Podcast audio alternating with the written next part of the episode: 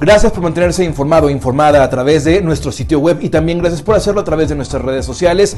Ya sabe cómo encontrarnos, búsquenos como periódico correo, hay que darle like, comentar y compartir.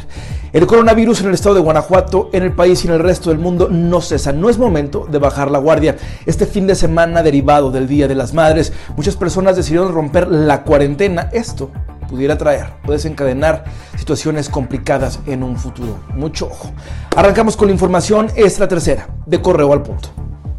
Una camioneta procedente del gobierno municipal de Yuriria se quedó atorada en el malecón del río a la altura del Boulevard Vicente Valtierra en la ciudad de León. A bordo de la unidad iban tres personas, el conductor y dos pasajeras, siendo una de ellas la que salió lesionada y tuvo que ser trasladada al Hospital Comunitario de Las Joyas. El accidente ocurrió debido a que el conductor no respetó las medidas de altura. Casi 3.700 personas fueron revisadas en los filtros sanitarios que instalaron este fin de semana en las cuatro entradas de Celaya, así lo informó el director de salud Oscar Sandoval Herrera, quien detalló que por ahora no se prohíbe el ingreso a ninguna persona. Sin embargo, al ver que el número de contagios continúa incrementando en próximos días, se estará limitando el paso. Asimismo, señaló que los filtros continuarán realizándose de manera aleatoria en diferentes puntos de la ciudad, por lo menos hasta el 30 de mayo. Para beneficio y protección de los derechohabientes y sus trabajadores, el Instituto Mexicano del Seguro Social de Irapuato trasladó una unidad móvil para fungir como consultorio de triaje respiratorio que permitirá aislar a los pacientes con sospecha de COVID-19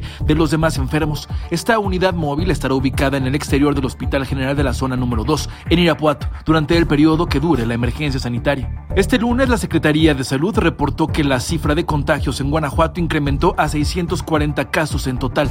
No obstante, las gráficas muestran una disminución en los contagios, pues luego de reportar hasta 47 casos positivos por día, hoy solo fueron 23.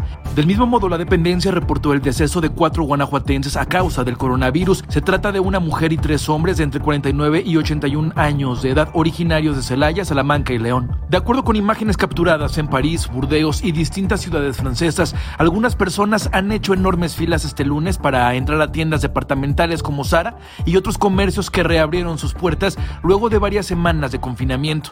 Este levantamiento de rigurosas restricciones por la pandemia también se ha dado en parte de España, donde los decesos por el virus ha ido descendiendo. Hasta aquí la información por el momento. Le invito a que permanezca atento y atenta a nuestras redes sociales y a nuestro sitio web www.periodicocorreo.com.mx. Hasta la próxima. Quédate en casa.